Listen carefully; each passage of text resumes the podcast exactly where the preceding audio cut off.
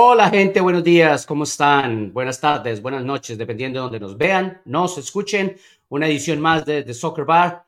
Como se pueden dar cuenta, don Diego Cora no está, está haciendo dinerito para poder firmar los cheques. Pero aquí estamos porque se definió ahora sí, como decimos en el Soccer Bar, ahora sí arrancan los playoffs, se decidió el repechaje, como hemos decidido llamarlo, esas llaves de play-in, de repechaje, de wildcard, como los quieran llamar se jugaron en el día anterior y estamos aquí obviamente para analizar eso, para analizar cómo van a quedar, cómo quedaron sembrados ahora sí todas las llaves de los playoffs, la primera ronda, cómo va a arrancar, escuchar protagonistas, por supuesto, y analizar un poco más de todo esto que nos gusta de MLS y, por supuesto, la competición que nos tiene en vilo para conocer al campeón. ¿Podrá repetir? ¿El campeón podrá defender su título o tendremos un nuevo dueño de Corona en MLS? Para eso me acompaña don Nico Moreno, ya que no está el dueño de los cheques. Don Nico, ¿cómo está la cosa? Hola, ¿qué tal, John? Amigos, familia de Pulso Sports que nos escuchan en un ánimo Deporte, Soccer Bar, Pulso Sports, gracias por su sintonía. Aquí listo para hablar de un par de partidos que fueron interesantes eh, y, y, que dieron de qué hablar, más allá de lo que se viene también de esta postemporada de playoffs. Entonces, empecemos.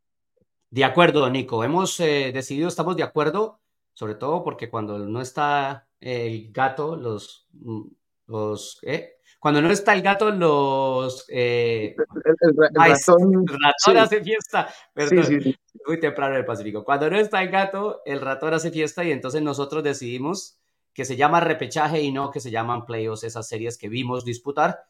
Uh, se decidieron y por supuesto ese es nuestro primer tema porque, porque nos va a llevar al resto, ¿no? Se jugó ese repechaje de cara a playoffs, fueron dos partidos, se jugaron el día de ayer. Hay cosas interesantes por analizar, Nico. Eh, lo primero sería eh, conversar específicamente de los resultados, ¿no? Eh, claro. Que fue lo que vimos anoche. Entonces, en el primero en el este, Red Bulls recibía a, a Charlotte, 5-2 fue el marcador contundente. Eh, en el segundo, un empate a cero con una definición desde el lanzamiento de punto penal o desde el penal, porque ya el reglamento permite que se le llame penal o penalties en lugar de sí. lanzamientos desde el punto penal. Entonces arranquemos por el este, que fue lo más temprano, a 5-2 de un New York Red Bulls que sigue, como decíamos o como hemos marcado muchas veces, eh, venciendo incrédulos, ¿no? Tumbando incrédulos y dejando de saber a la gente que ahí están. Don Nico Moreno, eh, ¿Qué le dejó ese 5-2 de Red Bulls? Bueno, muchas cosas. Primero sorprendido por la cantidad de goles a un New York Red Bulls que no nos tiene acostumbrados a eso, menos eh, eh, esta temporada. Un equipo que creo tiene sí, una identidad, un estilo de juego, pero han salido a la luz algunos protagonistas eh, que a lo mejor también dan sorpresa. Y, quiero darle todo el crédito eh, y quiero darle, eh, bueno, e, el asombro mío a John Tolkien, un jugador que con 21 añitos sale de la cantera, es hoy en día el líder emocional, es el que gana absolutamente todos los duelos, es el que sube por su eh, carril derecho como lateral. Eh, ayer tuvo eh, no solamente un hermoso gol de tiro libre, pero hace dos asistencias, está en todos lados, está eh, subiendo al equipo, está alzando el estadio, o sea, absolutamente todo lo que tiene que hacer un líder lo está haciendo John Tolkien y creo que está creando una, un legado genial en Nueva York, porque estoy seguro que no va, no va a estar en Nueva York mucho tiempo, eh, porque creo que va a salir de ahí y, y llegará a otras instancias, pero lo que ha dejado en su carrera eh, en Red Bull es fantástico y en este partido fue el que... Todavía no ha dejado nada. No, no, no, pero digo, ya, ya, ya ha dejado, ¿no? Claro, no. por supuesto, ya no. los momentos que ha dejado... Ha, eh, mostrado, eh, ha mostrado, pero no ha dejado nada. Para dejar, tiene que dejar títulos, tiene, tiene que, que dejar oh, no, tiene que... No, pues que tipo no va a dejar equipo, títulos. Que, que, es que como... respeten. No, no, no, por eso, pero, ¿me entiende? Pero no, ojo, que no estoy en desacuerdo que incluso se me, mientras hablabas, Nico, se me pasaba por la cabeza, es Tyler Adams por la banda. Claro. o sea, es, es, un tipo que siente el equipo, que siente la camiseta, que se siente representado, que sabe cuál es la filosofía del club, que este, reúne a las tropas, que toma el penalti más decisivo del año, que hace el tiro libre de una manera perfecta, de acuerdo. Pero ahora, para mí, si va a dejar algo, todavía le falta dejar, no ha dejado. Sí, pero yo, yo lo pongo exactamente a eso, iba, ¿no? Taylor Adams no es que haya estado mucho tiempo en, en Rebels ni nada, pero eh, es una leyenda de la, cual la gente habla por lo que hizo también después y, y, lo que venía creando como esa expectativa de un jugador que salió de esa cantera con un gran talento. Ah, y por el otro lado, Charlotte nos tiene acostumbradas, no, acostumbrados a la inconsistencia. Honestamente, un equipo que no por llamarlo mediocre, pero no hacía más de lo casi necesario. Los dos partidos contra... Eh, eh, antes de saltar a, a, Charlotte, porque es que para que cerremos, para que cerremos, eh, digamos, Red Bulls. Sí. porque es que el, el, el tema de, de, vencer a los incrédulos es real, porque no va solamente a, a todos contra nosotros y nosotros no, como le pasaba, por ejemplo, a ver, ¿quién?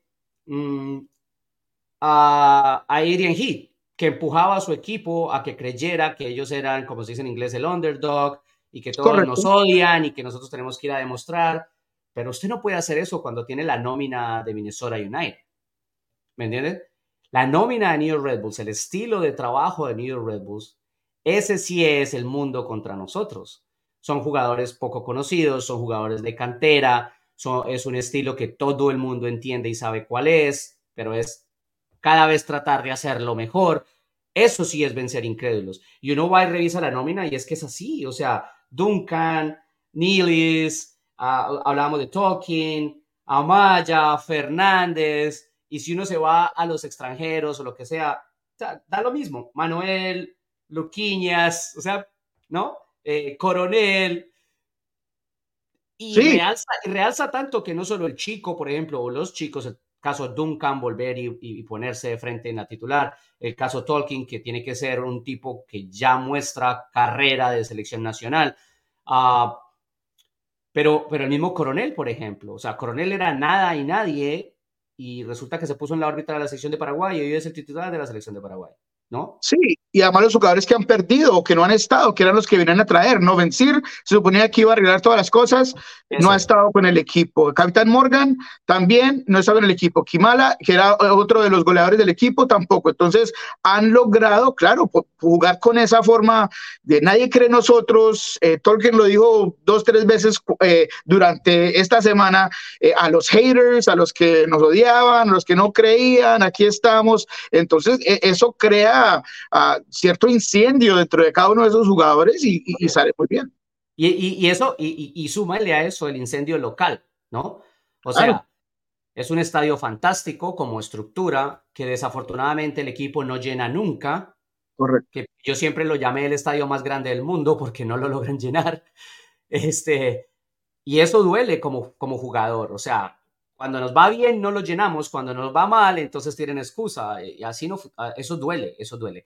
Y, y el otro lado, el tema de, de, New York, New Jersey, ¿no? Que también es otro elemento de incendio interno, o sea, de fuego interior, de, de, de bore material, como se dice, ¿no? En inglés.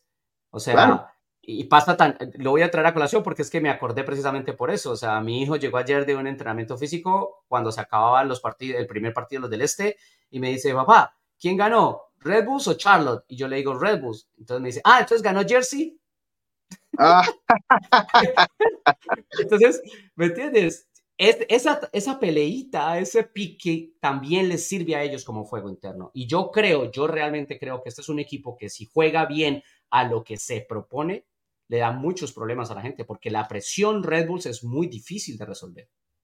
100%, y hablaremos de, eso porque creo que si Cincinnati quería uno de estos dos, prefería un equipo como Charlotte, que es más abierto, que tiene, eh, que juega de una forma creo yo, más a lo que podría ser bien Cincinnati con Red Bulls, les toca una guerra con cuchillo entre dientes. Eh, y, eso, cuando se trata de un equipo que tiene toda la expectativa, toda la presión, puede eh, incomodar un poco. Pero hablando de Charlo también, eh, John, o, sí, sí, No, sí, sí, pero cerremos a Red Bulls, escuchemos a Manuel, te propongo eso. Oh, claro, claro. Escuchemos a Manuel, con eso cerramos Red Bulls y le dedicamos entonces unos minutos al muerto, o sea, a Chuck. Pocos, claro. Para mí significa todo esfuerzo que yo estos tres goles para mí significan todo el esfuerzo que he hecho para estar aquí. Estoy muy feliz de estar aquí y creo que estoy siendo recompensado. Estou sendo recompensado por tudo que eu fiz até hoje. Eu, eu falei que se a gente impor nosso estilo de jogo. Dije que sería importante poder exponer nuestro juego ante todos los rivales. Todos hicimos lo que el entrenador quería y salió. Que a gente treina no dia a dia em jogo. Ah, como eu falei, é, todo dia eu aprendo alguma coisa diferente. Como dije, todos los días aprendo algo aquí, una cultura diferente, un estilo de juego diferente comparado con Brasil y cada día me siento más cómodo para hacer lo que me gusta. Eu me sinto mais à vontade para fazer o que eu sei de melhor. Sim, é, estou com a confiança muito alta. Espero poder ayudar a equipe con bastante. Tengo la confianza alta, espero poder ayudar al equipo con muchos goles. Pero si no marco, entonces correr, marcar, ayudar al equipo con todo eso. Eu acho que isso faz um time muito forte. Que essa bola eu te juro que eu sonhei a noite inteira por essa bola. Esa pelota seguro que me la soñé anoche. La estaba esperando y puse en mi cabeza que cuando la viera, la tenía que finalizar venciendo al arquero. O time deles é uma equipe muito, muito boa, que tem grandes jogadores. Es un equipo bueno, con grandes jugadores, pero como dije, si ponemos nuestro juego como debe ser y con confianza, podemos sobresalir ante cualquier rival. Então, é fazer nosso jogo com confiança e dar o nosso melhor e correr até o final. Simple y clarito, Manuel, ¿no? Claro. Todos, todos somos uno. Sí. Y la confianza habla de lo que puede ser una inercia de este equipo a lo que se, es el próximo partido, la próxima fase, de, eh, bueno, o, el, o, eh, vamos a decirlo, a, a, entrar de playoffs, porque ya dijimos que es repechaje y no es playoffs. Entonces, eh, esto sí puede ser que impulse aún más a este grupo. Ya está lo que hablábamos de la parte de carácter y actitud y esto, pero ahora un resultado, más confianza, además un un marcador abultado eh, que, que, crea a lo mejor más interés a un equipo que se le ha complicado un poco hacer los goles. Entonces, claro, genial. Sí. Ahora, en todo eso, como el contexto importa, Nico, uh, ahí está el muerto de frente, ¿no? Está el rival. ¿Sorprendido con lo poco de Charlotte o no? No sorprendido, eh, porque eh, yo lo, lo, digo y lo dije ayer en redes sociales, ellos han sido básicamente lo que significa ser un equipo intermitente, un equipo eh, casi mediocre, o sea, no, no, me gusta usar ese término, pero hacen solamente lo, lo, lo, mínimo necesario para sacar partidos, todo se les complica, es del equipo que más partidos perdió puntos después de tener el liderazgo en los partidos, eh, se... Si Kalina no estaba en su mejor momento, si Kalina lo estaba salvando, eh, eh, esa defensa, honestamente, que era un coladero fácil de, eh, de jugar contra ellos, ya sea en transición, jugar contra ellos de, de, en balones detenidos. Entonces creo que el equipo nunca arregló por completo los errores que se veían a lo largo de la temporada eh, y les pasó factura. Tiene un equipo que eh, entró con absolutamente todo. Ahora, los errores en el, eh, la, las faltas infantiles que tuvieron llegaron a goles de Red Bulls. Ellos, los goles que hicieron eran a balonazo, era, a, era como difícil la forma de que ellos creaban o generaban opciones. Un paréntesis, porque, porque no voy a dejar que Nico Moreno ni nadie. No todos los goles, no, no.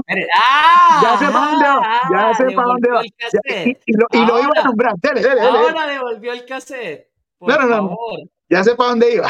La obra de arte sí. de don Kerwin Andrés Calderón Vargas, porque así es su nombre, su primer apellido es Calderón. Kerwin Andrés Calderón Vargas se mandó una obra de arte con una sí. chilena perfecta, sí, sí. porque además es medida, o sea, eh, la disposición del cuerpo, el salto, el golpeo de la pelota, no es ni siquiera frontal, es diagonal a la, a la, al arco. Eh, tiene Andrés Reyes, que es el, el central que lo está marcando bastante cerca, y él logra sacarlo un poquito para no golpearlo, ni claro. siquiera ponerle el pie cerca, porque si le pone el pie cerca a la cabeza, le pitan la falta. Es una obra de arte. Yo lo que sí estoy de acuerdo, Nico, es que, que Charlotte con lo que tiene puede jugar mucho más y mucho mejor. Y que no se entiende eso, por ejemplo, con Kevin Vargas, como no es constante, constante visitador del área. Y Kevin Vargas pareciera siempre como una segunda oleada de, de ataque. O sea, siempre esperando el rebote, siempre a que le pasen la pelota hacia atrás, en vez de allá incisivo hacia adelante. ahí es donde yo creo que Charlotte desperdició muchas de las armas que tenía. Sí, y, y aún ese gol que creo que es un mérito al jugador por el recurso, por la, técnica, por absolutamente todo, pero viene de un balón detenido. O sea, es la, la, inhabilidad de este equipo de generar con el balón en, en, en lo que se le dice eh, en inglés uh, open play o, tienes que, que, que, se crea, eso es lo que... Pero, pero, pero el gol no viene de un balón detenido. Es una jugada reciclada, o sea, el balón detenido se cobra, se rechaza y ahí sí viene el gol. Y viene el pase hacia afuera y después del eh, eh, el centro de, de, Sodersky, que, creo que es Sodersky de cabeza, es el que pone el balón nuevamente al área y, es un golazo, fantástico. Eh, pero sí, básicamente era, creo que importante, es el fin del ciclo, en mi opinión. obviamente veremos qué ocurre, pero parece el final del ciclo para el técnico, pueden haber eh, cosas nuevas que vienen para Charlotte, que si algo hay que resaltar es el apoyo de la gente, es la atmósfera del estadio, eh, pero en este partido obviamente como visitante no tiene nada que ver, pero hay que aplaudir a ese esa fanaticada que siempre estuvo apoyando este equipo, más allá de las inconsistencias y, y la pobreza futbolística que mostró esta temporada.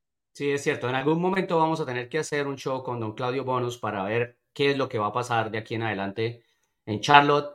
Eh, Claudio fue muy amable de enviarnos eh, su reporte desde Miami cuando Charlotte ganó al Inter y se metió en el repechaje. Eh, intentamos que estuviera el partido pasado como la previa con Red Bulls, pero pues obviamente las ocupaciones se lo impedían. Y en algún momento nos vamos a juntar y vamos a ver qué es lo que viene para, para Charlotte. Y si sí, es cierto lo que dice Nico Moreno, ¿no? que el, el ciclo de Latancio está, está listo. Pero bueno, dejamos ahí esa llave y nos metemos en la del oeste, que es, fue interesante de cierta forma porque San José logró llevar a Sporting Kansas City hasta los penales. Ah, el partido no fue tan bueno, sobre todo en el arranque, fue más bien medio aburrido, en un escenario que lo decíamos en algún momento, para quienes siguen la liga desde hace muy poquito, no lo tienen marcado porque todo el mundo se quedó con Atlanta United, con el AFC, con este tipo de ambientes en los estadios, pero el primer ambiente verdadero a ese nivel lo puso siempre Sporting Kansas City, estadio lleno, gente saltando, el infierno azul, como se llama eh, su barra, o no su barra, pero su zona de aficionados, eh, es fantástico. Y así estaba anoche, ¿no? Así estaba como siempre en sus mejores noches para recibir a un San José que que fue prudente. tibio. ¿Tibio? ¿Será? Sí, más o menos. A ver, yo puede ser que, que no quiso arriesgar demasiado y ahí está la tibieza, puede ser. Pero, pero me parece que el plan no era del todo descabellado y que, y que sobre todo cuando, cuando entró el chico, y ahora se me olvidó el nombre, eh, el mexicano americano, que es más estadounidense que mexicano, la verdad. Kate Cowell. Kate Cowell la tuvo. Tuvo unas chances de ganar ese partido San José y se le fueron entre las manos como agua, ¿no, Nico? Pero creo que fue más por City a lo largo de los 90 minutos. Eh, si tengo que irme a una que fue muy clara, es la que eh, se le pasa daños y creo que es Rodríguez el que la despeja. Eh, ya, estaba pasado el arquero ya, ya, y, es el, el defensa que está muy bien posicionado, que leyó el disparo y saca ese balón casi adentro. Eh, para mí, lo que tú dices al respecto del estado de la atmósfera, creo que llenó al equipo y se mostró que lo quería más. Él fue más físico, ganó más duelos, eh, peleaba todos los balones. Eh, este chico Davis puso en, en en handcuffs, o sea, eh, eh, eh, de, una forma tan increíble a Hopi. No, lo amarró. Lo, sí, lo amarró por completo, en esposas, en esposas. Lo puso en esposas por completo por ese costado derecho que estaba defendiendo como marcador de punta. Genial. en total ganaba duelos, cubría espacio. lo de Tommy, que es otro jugador que es muy interesante, que ha estado en la liga, que tiene mucha proyección. También tuvo un partidazo en general. Eh, también por su lado, Russell haciendo de las suyas constantemente eh, eh, y siendo jugador que en algún momento de esta temporada estaba roto, habló con las cámaras y decía, no sé cómo vamos a salir de este hueco. Hoy en día está jugando con ese esa pasión que, que siempre lo, lo, enfocó, que siempre lo distinguió, eh, y Pulido también, que a lo mejor no tuvo tantas y a lo mejor eh, tuvo la necesidad de conectar más el medio campo y conectar a los, a, los extremos que estaban por afuera. Eh, ay, con mucha gana, mucho... ay, Pulido con ese tirito penal. Ay, Pulido, donde no le salven la espalda. Un jugador con ese valor eh, económico y con ese impulso. No sé qué estaba pensando. Oh, John, se te fue, eh, estás en mute. O... Sí. Ahora sí, decías que sí, que el, tiro qué? No, decía, sí, con no, que con, es, con eh, un, un, jugador del valor en la plantilla y de la importancia en la plantilla de Pulido no puede darse el lujo de no ir de frente con toda la confianza y con toda la obligación a marcar el gol. Se arriesga demasiado en ese penal por parte de Pulido. Claro, no, sí, 100%, y, y pudo haber sido problemático eh, si no tuviera, por supuesto, a, cuando se, se, van a los penales, mi primer pensamiento fue, tienen a Amelia y, y Mila es un arquero con experiencia que ha estado ahí, que es bueno atajando penales eh, y, creo que sin duda alguna termina siendo eh, un componente importante a lo largo del buen momento que ha tenido Kansas City aquí cerrando la temporada y en, y en los penales, por supuesto.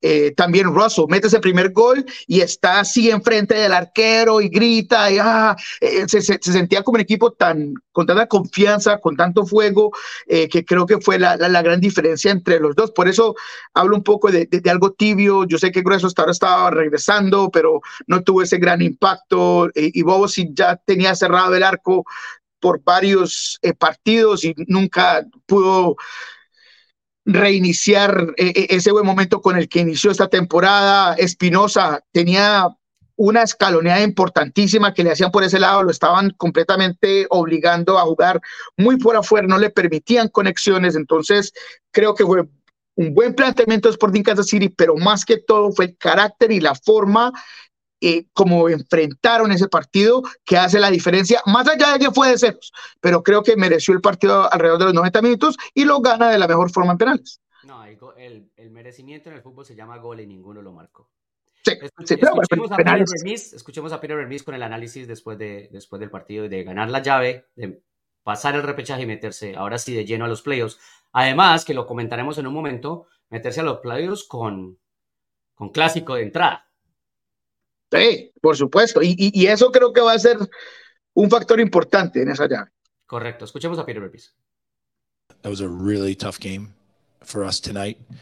Um, I think at I think to start the game we looked a little sluggish.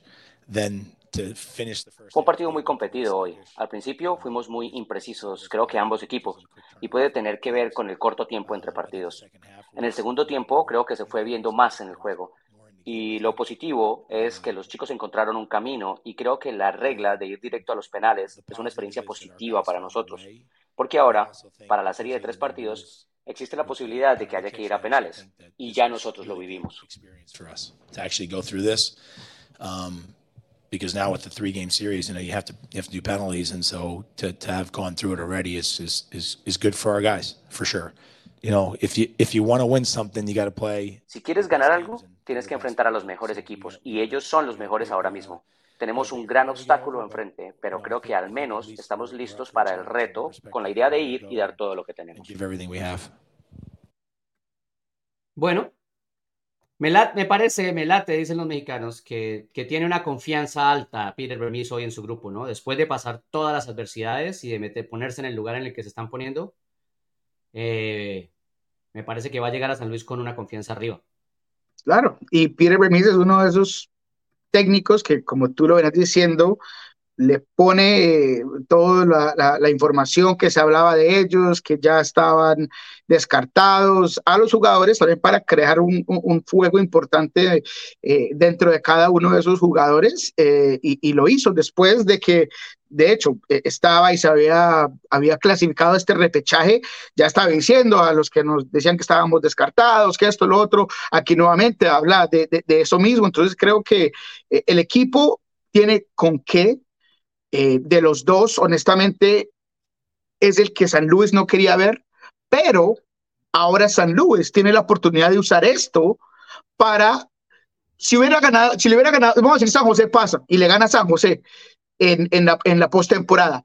Claro, bien que, que, llegó, que pasó de, de, fase, pero era San José y no tiene a lo mejor ese histórico momento, ¿me entiendes? Le ganas a, a, a Sporting Kansas City y creas, añades la rivalidad, creas eh, un, un, momento importante de, de este, de esta nueva franquicia. Entonces, tiene sus cosas, ¿no? Un arma de doble filo. Sí, el condimento, el condimento que se agrega porque sea San Luis y Sporting Kansas City es muy interesante porque sí, estoy de acuerdo. Si hubiera sido San José, sí, obviamente, postemporada, etcétera, nadie va a decir que es más fácil porque al final lo hemos dicho y lo hemos visto. En playoffs, todos van a, igual. Sí, hay unos equipos obviamente que están mejor montados que otros, pero en general todos parten con la posibilidad de ganar y de llegar hasta final.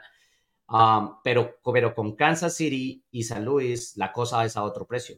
Ellos han demostrado que le han ido dando espacio a esa rivalidad, que le han dado importancia, que los dos la han enaltecido. En los partidos que han jugado se ha notado la rivalidad de San Luis y de Kansas City en, en los diferentes aspectos de la vida, porque son ciudades rivales en muchas cosas, sí. y se lo han traído a, a, al, al enfrentamiento de MLS. Entonces, es un condimento adicional, segurísimo que sí, Nico. Antes de cerrar el tema, uh, ¿algo más?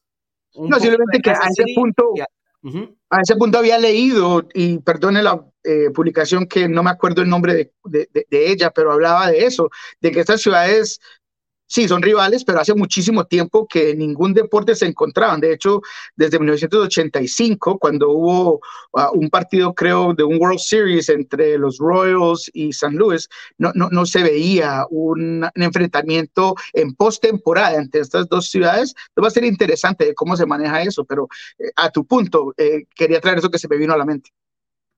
No, y es, y es interesantísimo, porque porque así como hay algunas rivalidades que se han ido construyendo por, porque se dictaminan o porque se creen que deben ser rivales o porque ese tipo de cosas, hay otras que están incrustadas en la cultura de la gente y eso es lo más clave, ¿no? Exactamente. Bueno, del muerto nada más, ¿no? El no, no, nada más.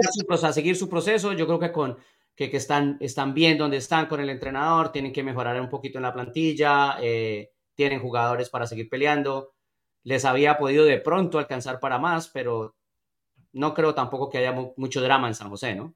No, y no es un fracaso tampoco de, de, desde la forma como llegó y cuando llegó uh, Luchi a, lo que ha hecho con este grupo, ha creado para mí un, buen elenco, está trabajando eh, eh, en seguir creando más con estos jugadores jóvenes. Veremos qué pasa, porque hay jugadores que probablemente no estarán con este equipo, eh, incluyendo algunos de los que eh, tienen más proyección, como el caso de Kate Cow. Eh, entonces, para mí está el club en buenas manos eh, y se vio, se notó en muchos momentos de esta temporada que él es el indicado para mejorar a una franquicia que ha tenido problema tras problema, pero ahora parece tener algo mucho más concreto eh, y, y, no eh, una cortina de humo ni nada, por simplemente traer un, un técnico por traerlo o lo que sea. Eh, para mí están haciendo las cosas bien en uh, San José. Sí, digamos también que los procesos que se fueron empezando hace unos cuantos años ahora son un poquito más realidades. Entonces, esas realidades las tiene el entrenador de hoy. Bueno, Correcto. señor, así se van a jugar los playoffs. Ahora sí empiezan los playoffs. Digan lo que digan, quieran lo que quieran. Así se van a jugar los playoffs. Esta es para la gente que nos está viendo, eh, la imagen con las llaves para la gente que nos está solamente escuchando.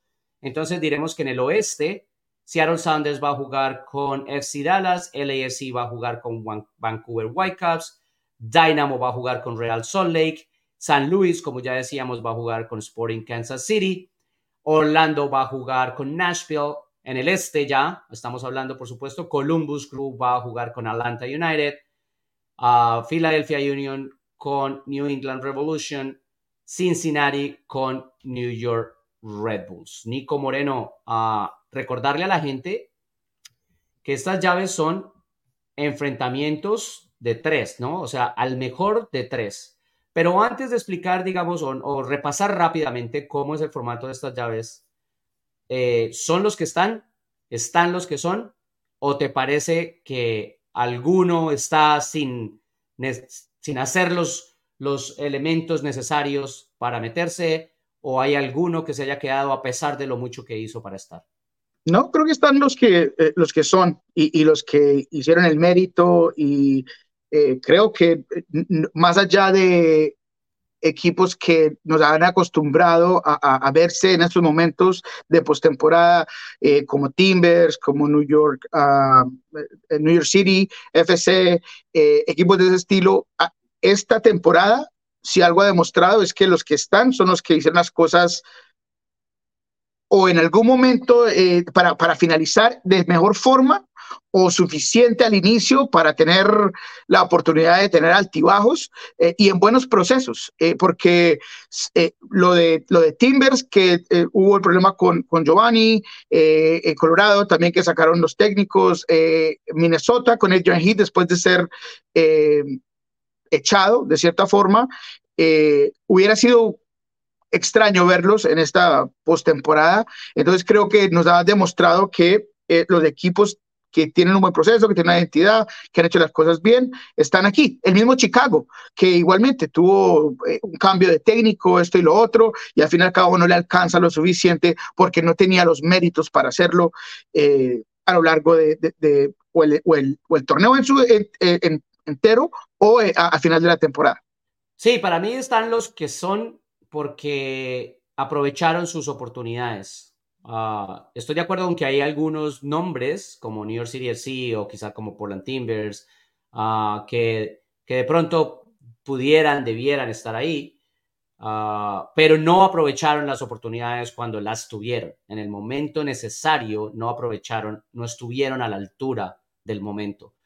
Y aquí me parece que Kansas City, que sufrió y sufrió y sufrió, cuando logró mejorar su plantilla y recuperar soldados, aprovechó las oportunidades. Me parece que Dynamo, del que no esperaban nada, ha tenido una fantástica temporada por sus propios méritos y por su propio trabajo, está metido donde está. FC Dallas tomó el control de la situación y a pesar de que parecía que se le escapaba de alguna manera, logró sostenerse y aprovechar la oportunidad. Orlando, con la plantilla más barata de toda la liga, terminó segundo y entonces tiene todos los adjetivos para estar ahí. Debería incluso ser más alabado de lo que es. Eh, en general esos, ¿no? Porque, bueno, Red Bull, eh, perdón, sí, Red Bulls, fiel a su estilo. Eh, New England Revolution, a pesar también de las tormentas, aprovechó las oportunidades y los ahorros que tenía. Entonces, me parece que no, no hay necesidad de llorar con la leche derramada. Me parece que los que están se merecen, entre comillas, o consiguieron aprovechar las oportunidades y son los que son, don Nico Moreno. Sí, eh, y de hecho, pues New England fue el único que tuvo el problema o el cambio de técnico que, que, estuvo ahí, pero ya se había hecho tanto al inicio de la temporada que le sirvió para aguantar al final de cuando se vinieron las tormentas eh, eh, a final de, del año. Lo de Vancouver es sorpresivo, es, de cierta forma. Creo que lo de Sartini no se lo esperaba mucha gente. tiene un, un, buen elenco, pero salieron, entraron jugadores, pero con mucha garra, con un equipo que fue el mejor visitante a lo largo de la temporada, eh, saca mérito y están eh, ahora en postemporada y hay aquellos que piensan que le puede hacer zancadilla al AFC, que puede ser uno de los eh, momentos sorpresivos de la postemporada, como le dicen aquí a los underdogs, que, que, el equipo que a lo mejor no piensa mucho que puede hacerle algo al ESI, la, la, gente piensa que puede hacerlo. No estoy seguro si, si, si se dé, pero creo que darle crédito a Sartini que, que no en realidad tenía eh, ni el tiempo, ni, ni, necesariamente los jugadores. Eh, porque tuvo lesiones, porque tuvo cambios, porque salieron jugadores eh, como Dajome, como Gressel, y aún así tiene el equipo donde está. Eh, sí, para los headlines hay que buscar siempre cuál es el menos favorito, cuál es el underdog, cuál es el que hay que impulsar, cuál es la retórica, etcétera.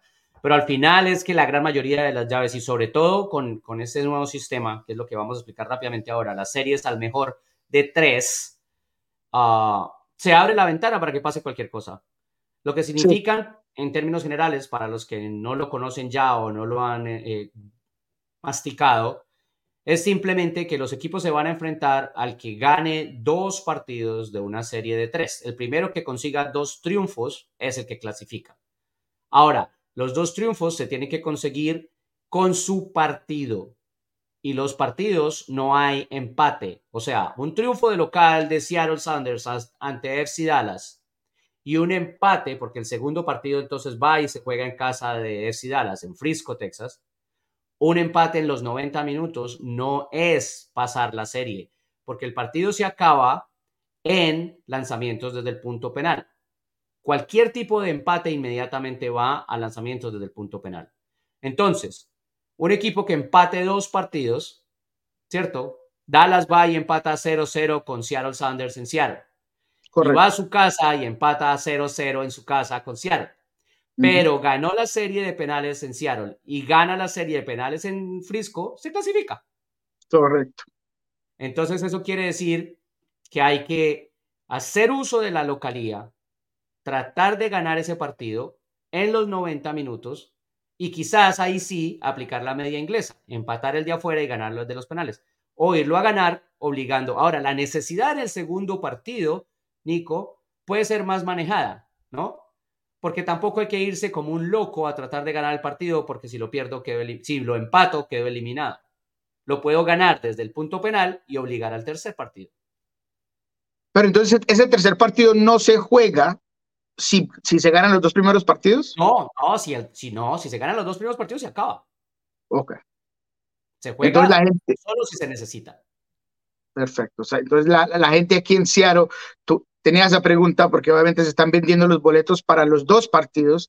Eh, entonces, es interesante eh, que si obviamente Seattle fuese a perder los dos primeros de encuentro, entonces no se jugaría el tercer partido. El tercer partido no se juega, sino única y exclusivamente si se necesita. Ese es la, el tema de las llaves. Increíble, no, eh, va a ser interesante. Creo que los mejores partidos de todos modos están en el este. Lo de Columbus, Atlanta, no lo hablamos eh, en el último programa y creo que es para hablar de ello, eh, no solamente porque son dos equipos que hay que verlos, porque la forma ofensiva, los jugadores que tienen por los dos lados, pero también fue el error infantil de Almada en el último encuentro que le hizo Zancadilla a un jugador después de ya tener amarilla, le sacan la roja, de buenas que no fue más allá de eso, eh, porque fue doble amarilla, no fue roja directa, pero aún se pierde ese primer partido. ¿Cómo lo planteará Gonzalo Pineda? ¿De qué forma? pero en esto, la, la regla o el formato mejor ayuda a Atlanta en estas situaciones. Porque el primer partido Atlanta lo juega de visita en Columbus, sin Almada. Entonces, si usted va tranquilo a empatar ese partido, ¿cierto? Y a ver si se lo gana desde los penales, está bien y tiene Almada de vuelta, lo va a tener en casa. Y si usted se trajo esa definición desde los penales, ahora acabarlo en casa con Almada, ¿no? Puede, puede ser una forma, ¿no? No necesariamente, no, no estoy diciendo que haya que ir defensivo, a esconderse, no, pero sí a ser cauto, a entender, la, a entender el formato y a entender que no hay que ganarlo en 15 minutos. Sí, pero al no tener Almada, no es loco pensar que eh, juegue de una forma más directa al contragolpe, puede ser que juegue con línea de tres, que lo ha hecho en el pasado eh, Gonzalo, entonces sí, hay, hay formas de, en las cuales puede plantear el encuentro, eh, poniéndole un poco esa presión a Columbus, diciendo, bueno, nuestro jugador no está aquí, ahora usted venga, sáquenos de acá, eh, puede ser una forma de, de, de impactar ese primer encuentro. Y lo que nos trae esta serie de tres que aún se me dificulta un poco, pero hay que tomarla como es y, va a ser interesante ver cómo se manejan esas cosas, porque yo le pregunté aquí a Brian si él cambiaría algo. Si le, respondió, le va a responder como le respondió lo de Nico Lodeiro, mejor ni me cuente qué le, le contestó. Sí, sí, sí, no, de eso lo hablaremos, pero simplemente me dijo que, que lo único que va a cambiar es que se van a eh, preparar más en penales, porque obviamente los tres partidos te obliga a que tienes que prepararte más para e, esa situación. Y en eso lo que decía Peter Vermees, ahora nosotros tenemos una ventajita porque nosotros ya pasamos por una serie de ¿Eh? lanzamientos de penal, los demás no. Y si la vamos a necesitar, ya vivimos la experiencia. Entonces, eso también va a ser interesante. Para cerrar ese tema, Nico, lo voy a poner contra la pared. Ah, ¿Pineda o Cucho?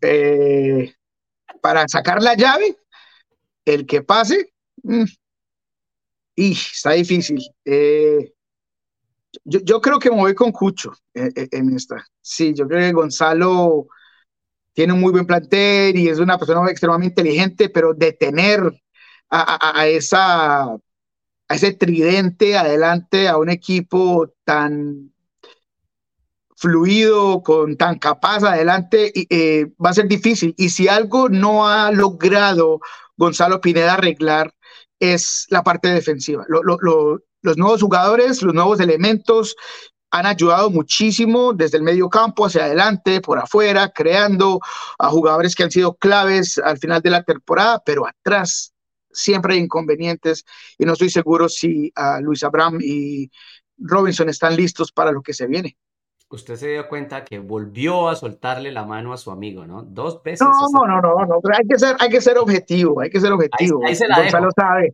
no, Gonzalo sabe que, que, cariño, el respeto, 100% con, con él, y, y, me imagino que eh, a donde llegue a escuchar esto, eh, me mandará mensaje cuando gane la serie si se dan de esa forma, ¿no? Exactamente.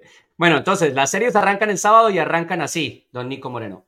Filadelfia recibe a New England, LAFC recibe a Vancouver. Esto es el sábado. Para los que nos ven y están observando la, foto, la claqueta con, con el calendario, obviamente los horarios que están puestos ahí son horarios del Pacífico.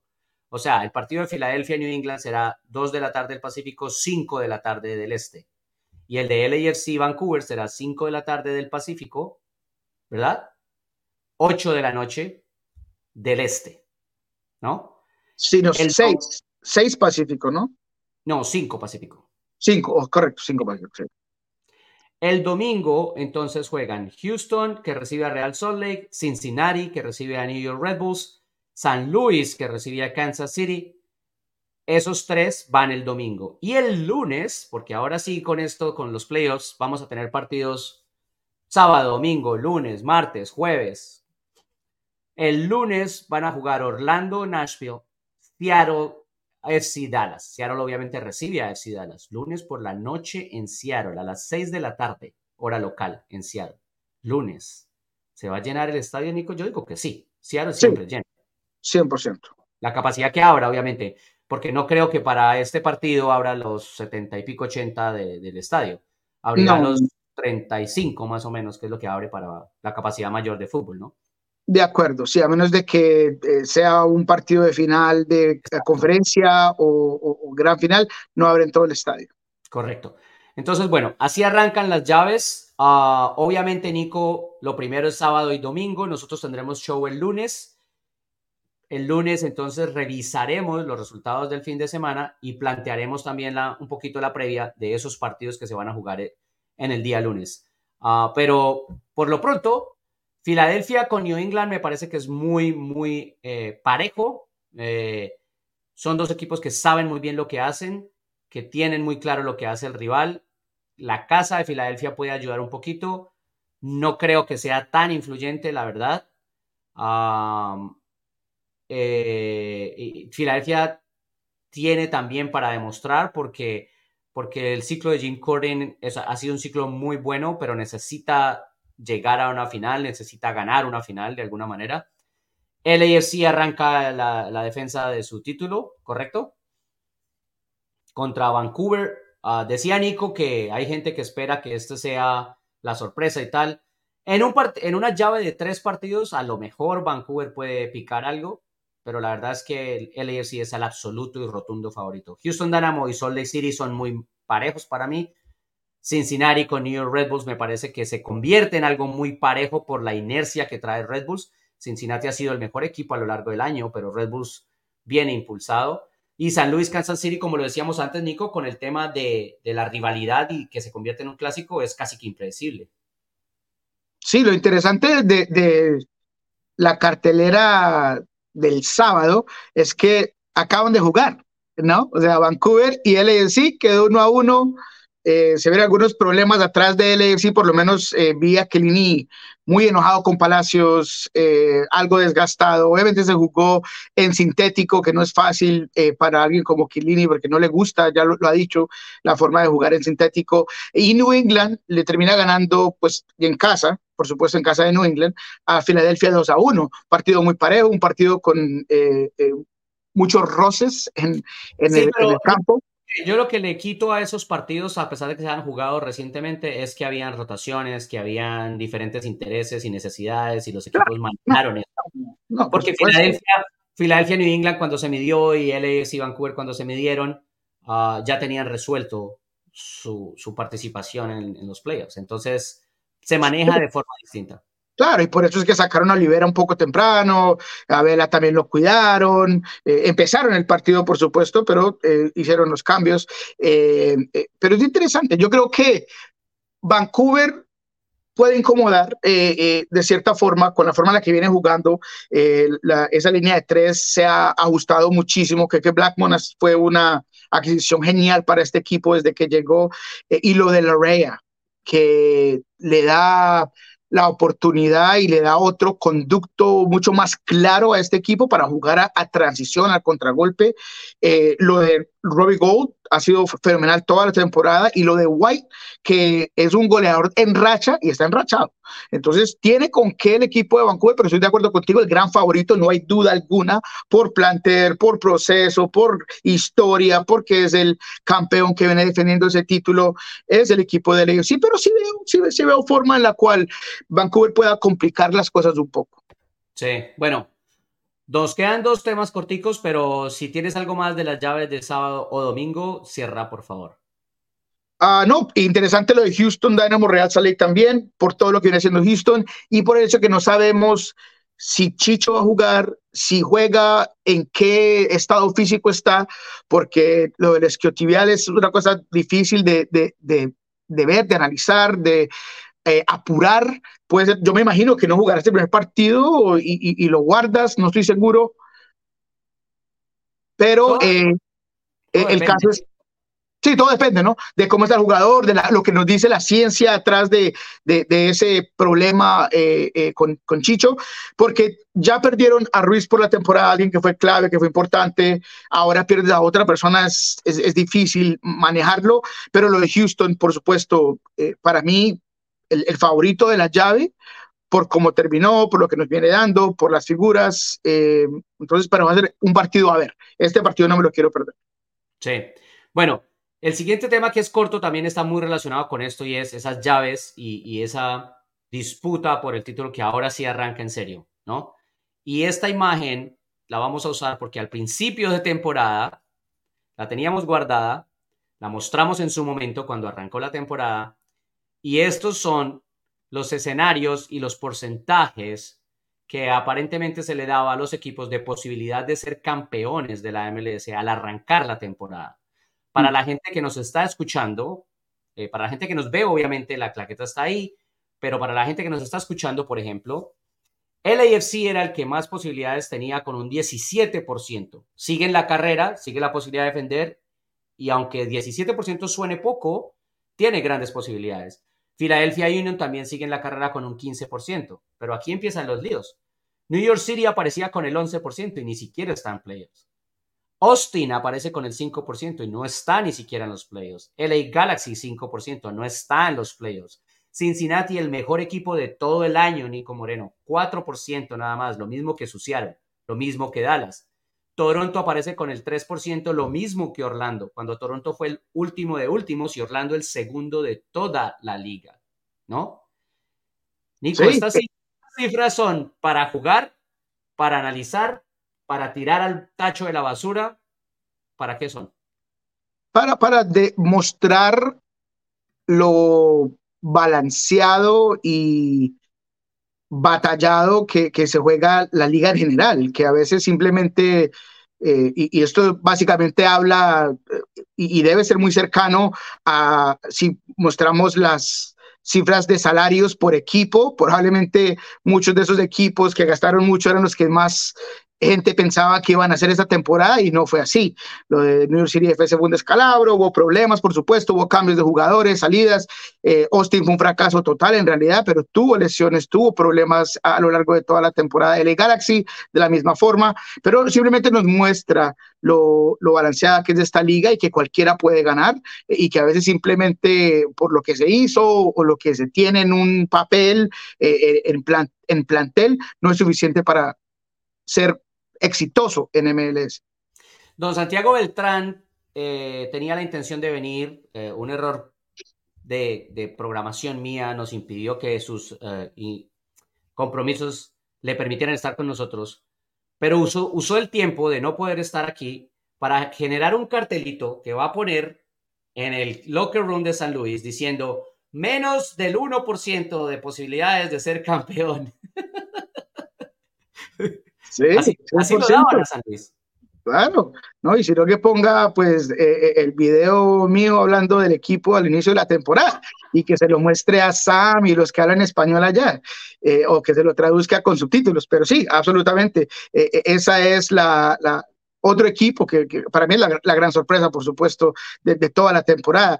y, y, y, me voy con ellos. Yo sé que es porque cada City tiene ah, dicho, para la, ah, para la llave con Sporting. Para la llave completa, sí, me, voy con ellos, absolutamente. Yo, yo sé que Sporting City tiene esos elementos de aquel equipo que, como Seattle Sanders en su momento, otros equipos que esa curva ascendente eh, tienen eh, todo, nada que perder y todo que ganar y, de eso lo manejan hasta la gran final. Yo me voy a ir con San Luis por lo que, por lo que hizo, por la consistencia, por lo que nos mostró sin ciertos jugadores, eh, porque de, de, pasaron de un equipo muy unidimensional a poder ganar de varias formas eh, hoy en día. Entonces yo me voy con San Luis, así que al señor Beltrán, Ahí le digo, ahí ya me, amarro. Ojalá, ojalá que no me salga el, tiro por la culata y después ya van a decir que lo salé o lo que sea. Eso pero es, eso es lo que me preocupa. O sí, sea, que los voy a salar. cinco de crédito y ahora los va a salar.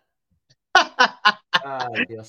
Bueno, Nico, última, nos vamos, pero le voy a dar unos minuticos antes de irnos para que nos cuente lo último del tema de Nico Lodeiro, la reacción del club de, después de la exclusiva de Nico Moreno con Lodeiro de llamar a una o, de hacer la, la, disponibilidad. disponibilidad de prensa básicamente sobre ese tema con el director deportivo, con el técnico, con el jugador. Para terminar, Nico, por lo que escuchamos, igual o más quemado. Afirmando todo, o sea, eh, creo que el equipo quiso dar a aclarar muchas cosas después de lo que creó el artículo, la repercusión que tuvo a lo largo de, la ciudad, de la fanaticada, de redes sociales, muchas declaraciones que se empezaron a mover eh, nacionalmente sobre lo que nos indicaba Nico, que era todo lo que terminó afirmando, que estaba decepcionado con el trato, estaba decepcionado con la forma, que a él nunca se sentaron a hablar números, que lo que a él más le dolió fue el hecho de que no que dudaron de él. Entonces el equipo como club quería poner a no solamente el jugador a hablar al respecto, pero trajo al gerente general, Craig, a Craig Weibel, a hablar al respecto. Pero como lo dice John y lo adelantó, marcó aún más lo enojado eh, y lo dolido que estaba Nicolás Lodeiro, porque no solamente fueron las declaraciones, pero como sacaba cada cosa en su inglés, porque eh, eh, lo, hicieron disponible en inglés para que hablara con la prensa de inglés, para que no hubiera ninguna clase de eh, peligro de que algo se perdiera en la traducción de nada, que eran las palabras fijas de Nicolás Lodeiro, y así lo dijo, igualito en inglés, igualito en español. El punto fue el siguiente, John. Yo fui el primero que inicié conversaciones con el equipo, les pregunté si querían que yo regresara, y cuando ellos me dijeron, no estoy seguro, no, no, no, no, sí o no, no, era, era dudando más que, que querían que yo me probara al club, él dijo, eso es todo que tengo que saber. Lo único que yo quería saber era si el club y el técnico que me conoce por años quería contar conmigo, quería tenerme el próximo año, no, no, no quería que me dieran, y lo dice textualmente, yo no estaba esperando una respuesta inmediata, una solución inmediata. Yo solamente quería que me dijeran si querían que yo estuviera aquí.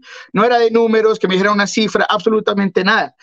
No estaba pidiendo yo ser titular, yo podría venir a jugar eh, como desde la banca o minutos aquí, minutos allá, pero era el deseo, e, el, el querer que yo regresara y eso nunca estuvo ahí. No explique que confunde, básicamente. Sí, sí, exactamente, exactamente. Entonces, eh, en total, lo que me llamó la atención aquí fue lo siguiente. Craig Weibo habló muy bien de Nico, dijo que e, es un jugador que merece una estatua, que debe estar eh, nombrado a, realeza del club, que se le va a hacer algo hermoso cuando se vaya, que siempre va a ser importante, pero él dijo que para él, no había nada finalizado, que él quería continuar hablando con el jugador, y después Nico nos dice, teniendo en cuenta el contexto de lo que nos acaba de decir Craig, le preguntamos, ¿la gerencia piensa que esto no está finalizado y que hay posibilidad de, de negociación en el futuro? Y Nico dijo, no, para mí la puerta está cerrada, tuvimos tiempo para tener conversaciones, hablar al respecto, no me dieron ese trato, entonces ya, se acabó, se acabó mi, tiempo. Esto me libera, esto me libera para enfocarme en postemporada, donde siempre he rendido, libera al grupo, al equipo de, de cualquier clase de preocupación o rumores o distracciones. Entonces, en vez de esto ser una distracción, que a lo mejor muchos de nuestros usuarios, de nuestra audiencia eh, y aquellos que leyeron la nota pensaban que esto era una distracción. Para mí es al contrario y estoy con Nico en el que libera por completo a Brian de cualquier necesidad al respecto, llamadas de, del equipo, de tocarlo, de preguntarle a Nico. El equipo ya sabía, esto no era obviamente un secreto rotundo. Nico es alguien que es muy eh, de frente, él no tiene pelos de la lengua y, no se va a esconder algo que él siente. Entonces el equipo, el grupo ya sabía, entonces no hay ninguna distracción más, simplemente se aclara por completo todo y ahora se enfoca en ese momento final. Y ahora, para finalizar, John, discúlpame, es también el, el técnico. El técnico para mí fue demasiado seco, demasiado frío para hablar de Nicolás Lodeiro. Yo le pregunté, después de obviamente ya le habían preguntado de lo que Nico había dicho, le dije, bueno, Brian, eh, Nico está diciendo que él estuvo decepcionado y siente que el, equipo dudó y no lo quería desde la dirección técnica hasta la gerencia. Y él dijo, no, es que eso no es así, eso es el sentimiento de él, es alguien, que, es alguien muy emocional, ustedes lo verán después del partido. Entonces, yo repito y reitero con otra pregunta diciéndole a Brian, ¿haría usted algo distinto sabiendo hoy en día que el jugador se siente mal, el jugador no se siente apreciado, usted haría algo distinto y en vez de tomarla fácil y, ser, tener tacto a un jugador y respeto al mismo, era tan fácil como decir, sí, Nico, yo ahora pues viendo que se siente mal, a lo mejor no lo capté, eh, yo iría y cambiaría y hablaría con él y le diría, yo quiero que estés aquí con el equipo el próximo año, pero no lo hizo, no lo hizo John. Digo, no, lo cambiaría nada, yo pienso que lo hicimos, es lo que piensa él y chao. Injusto. Sí, desafortunadamente así es eh, el negocio del fútbol. Ahora veremos, Nico, qué tanto va a jugar Nico Lodero en los playoffs, qué tanto tiene la oportunidad de realmente afectar el equipo y el rumbo del equipo en los playoffs uh, y, obviamente cómo se desenvuelve toda, toda la situación. Correcto, correcto. Bueno, nos vamos, señor. Claro que sí, vea. Antes de la hora. Aplausos. Aplausos para usted que habló poquito hoy. Nos vamos sábado y domingo con los primeros partidos de las llaves a tres enfrentamientos. Arrancan los playoffs. Volveremos el lunes con esos resultados y un poco con lo que se va a jugar precisamente ese lunes con dos encuentros de esa primera serie de playoffs. Eh, nos vamos, Don Nico. Buen día. Saludos a todos. No olviden suscribirse, no olviden seguirnos en The Soccer Bar en, en Twitter o X, como lo quieran llamar el canal de YouTube, por supuesto, Pulsos Paul Derwood, uh, las, las, redes sociales, escucharnos en Apple Podcast y en todas las plataformas de podcast que ustedes eh, utilicen. Dejen comentarios que son bastante importantes, recibir esos comentarios y esos ratings del show y de nuestro material. Así que con eso nos vamos. Un buen día para todos.